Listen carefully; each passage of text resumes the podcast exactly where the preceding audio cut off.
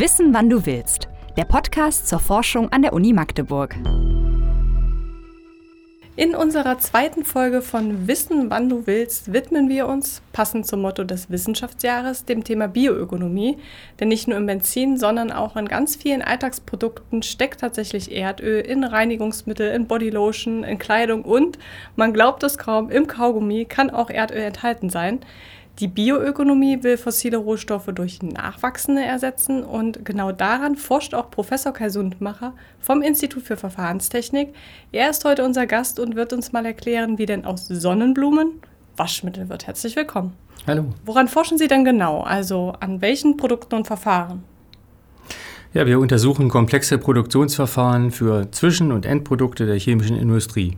Dazu gehören auch Energieträger wie Wasserstoff, Methanol, flüssige Kraftstoffe, aber eben auch Produkte des Alltagslebens wie zum Beispiel Waschmittel, Kunststoffe, Düngemittel. Die meisten Produktionsverfahren verwenden heute fossile Rohstoffe, vor allem Erdgas und Erdöl. Auf lange Sicht ist das natürlich problematisch, weil diese Rohstoffe nicht mehr unbegrenzt in der Zukunft zur Verfügung stehen werden. Mhm. Außerdem wird Erdgas auch dazu verwendet, um unsere Produktionsverfahren zu beheizen. Dabei wird Kohlendioxid freigesetzt, ein klimaschädliches Gas.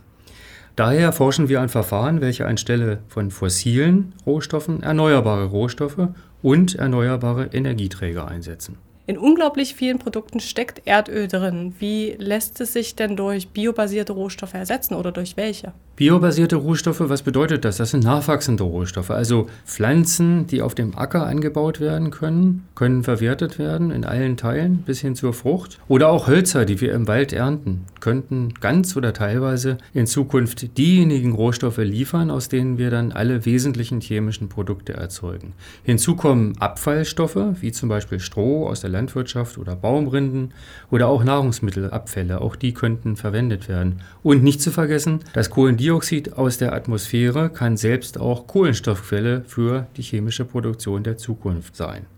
Hier gibt es auch schon eine ganze Reihe von Beispielen aus der Industrie, die zeigen, in welche Richtung wir uns entwickeln können. Zum Beispiel könnten wir PET für Trinkflaschen, was heute aus Rohöl hergestellt wird, ersetzen durch ein anderes äh, Polymer, durch das sogenannte PEF. Das ist ein Polymer, das kann man herstellen aus Lignocellulose und Lignocellulose kann man aus Hölzern gewinnen. Und wenn man diese Lignocellulose entsprechend chemisch bearbeitet, kann man über viele Zwischenstufen letztendlich daraus einen Kunststoff gewinnen, der dann in der Trinkflasche letztendlich landet. Ein anderes Beispiel sind bioabbaubare Kunststoffe aus Milchsäure. Das heißt, ich kann aus der Milchsäure letztendlich ein Verpackungsmaterial herstellen, das ähnliche Eigenschaft hat wie Verpackungsmaterialien, die heute aus der Erdölbasis gewonnen werden. Ich selber benutze sehr, sehr gerne Produkte von Frosch. An dieser Stelle eine kleine unbezahlte Werbung.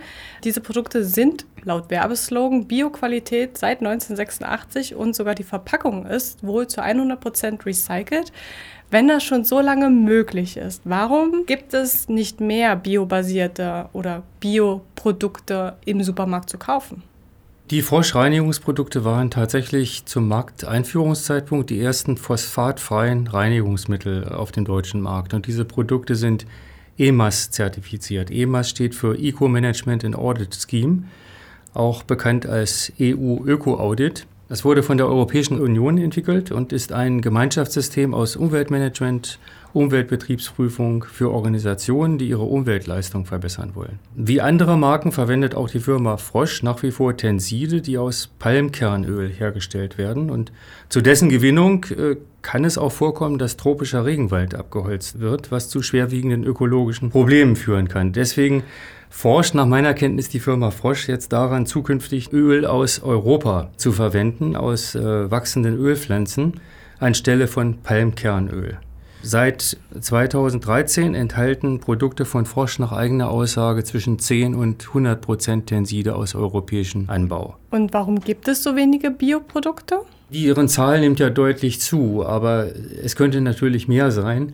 Und ein wesentlicher Faktor sind äh, Rohstoffkosten, die noch höher sind als bei der Verwendung von Rohöl. Also eine Kostenfrage. Ich muss gestehen, im Chemieunterricht, ich war nicht die Beste. Ich habe es nicht so sehr verstanden und äh, Eher ein Wunder, dass ich keine Augenbraue verloren habe. Darum kann ich mir nicht vorstellen oder nur schwer vorstellen, wie man denn aus Sonnenblumen Waschmittel herstellen kann. Wie funktioniert das? Und das Entscheidende am Waschmittel sind ja die darin enthaltenen Tenside. Das sind äh, Moleküle, die haben ein Ende, was wasserfreundlich ist und ein anderes Ende, was fettfreundlich ist. Und auf diese Weise kann man zum Beispiel einen verschmutzten, einen verölten Teller mit Hilfe des Tensids mit Wasser einfach säubern, weil dieses Tensid ein Vermittler ist zwischen Wasser und Öl. Tenside lassen sich aus Pflanzenölen herstellen, also auch aus dem Öl, das in den Kernen von Sonnenblumen enthalten ist. Oder auch Rapssaaten oder Oliven.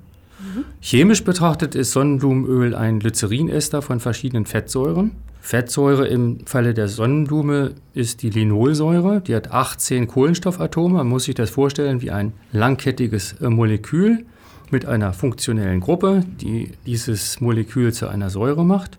Und wenn man jetzt Natriumhydroxid zum Beispiel zu diesem Öl hinzugeben würde, dann würde man diesen Ester spalten und es würde eine Natriumseife entstehen. Und diese Natriumseife ist im Prinzip das Tensid aus der Linolsäure. So könnte man sich also aus Sonnenblumenöl, wenn man Natriumhydroxid äh, zu Hause hätte, ruckzuck selbst Seife herstellen. Man kann aber die Ölsäure auch in kürzere Moleküle spalten. Mit chemischen Reaktionstricks ist das äh, möglich. Und dann erhält man eben kürzerkettige Tenside und zusätzlich auch noch andere Moleküle, die sehr wertvoll sind.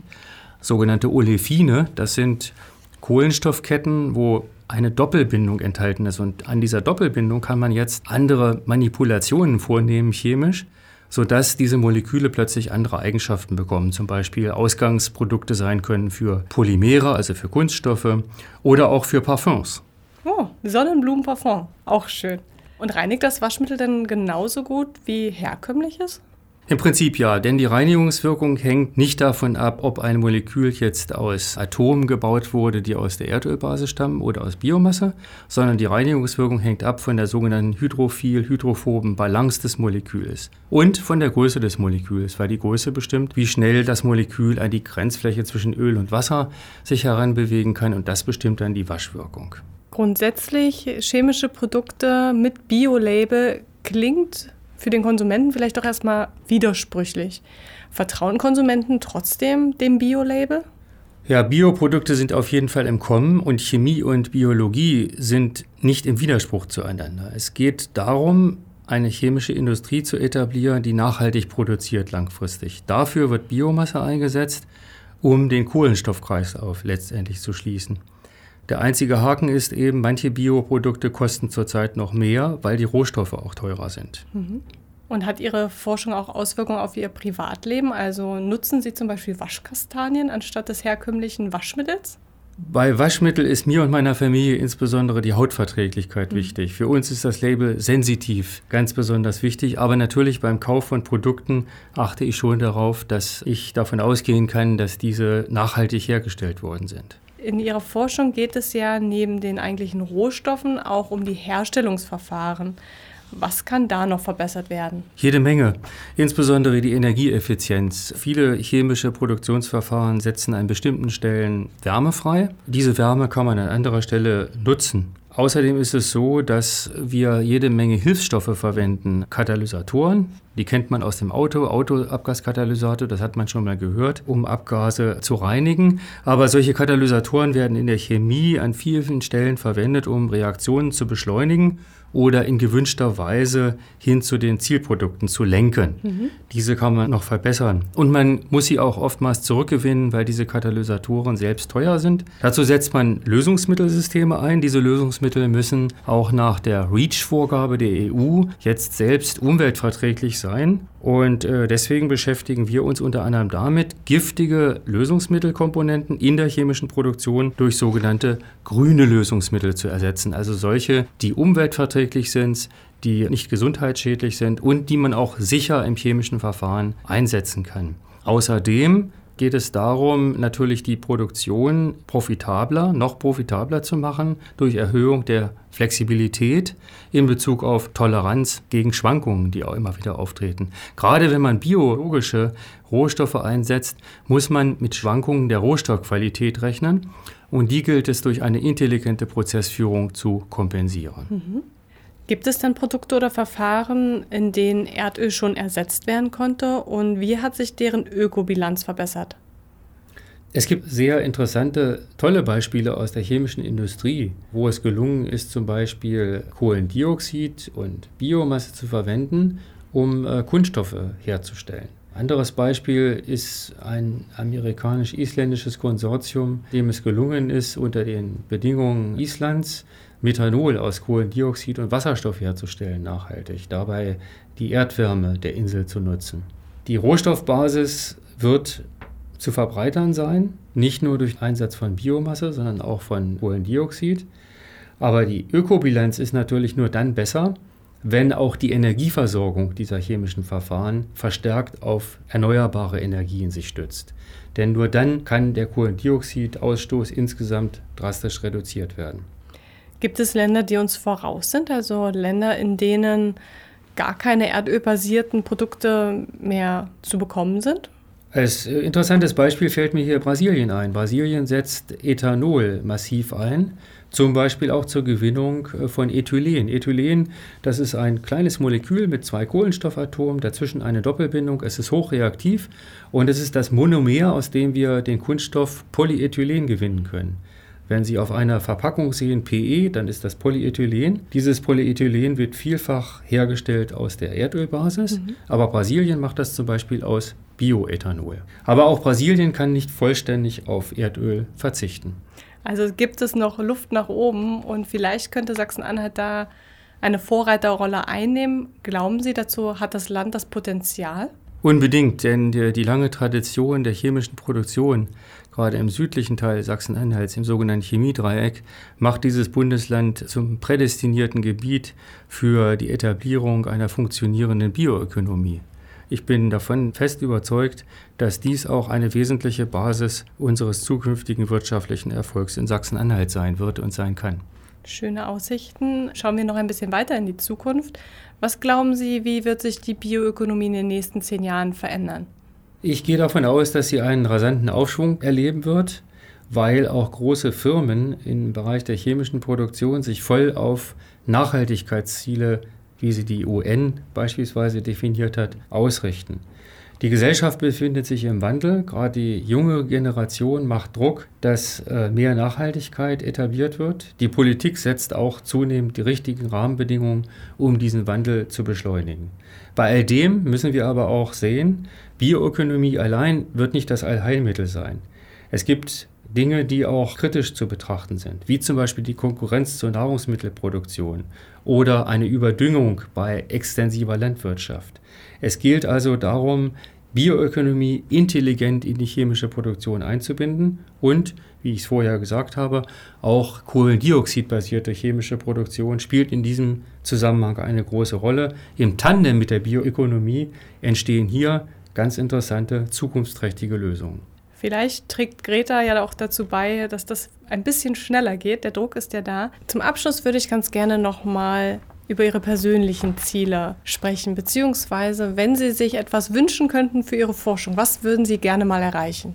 Wir möchten maßgeblich dazu beitragen, dass chemische Produktion nachhaltiger wird, dass sie energieeffizienter wird, dass auf allen Ebenen des Produktionsverfahrens wir sozusagen Stellschrauben benutzen, um äh, die Produktion zu optimieren, um sie umweltverträglicher zu machen, gesundheitsfreundlicher zu machen und ressourcenschonend auch zu etablieren. Dafür müssen wir natürlich mit der chemischen Industrie äh, eng zusammenarbeiten. Deswegen haben wir da eine ganze Reihe von Projekten etabliert. Aber ich glaube, ganz besonders wichtig ist natürlich insbesondere das Thema der Reduktion der Treibhausgase, allen zuvorderst der Kohlendioxidemissionen, die drastisch äh, zu reduzieren sind. Deswegen haben wir jetzt äh, jüngst eine ganze Reihe von Projekten gestartet, die zum Ziel haben, Kohlendioxid auch als Rohstoff zu begreifen und äh, nicht nur CO2-Emissionen zu reduzieren, sondern sondern CO2 aus der Atmosphäre zu extrahieren, um es dann für die chemische Produktion nutzbar zu machen.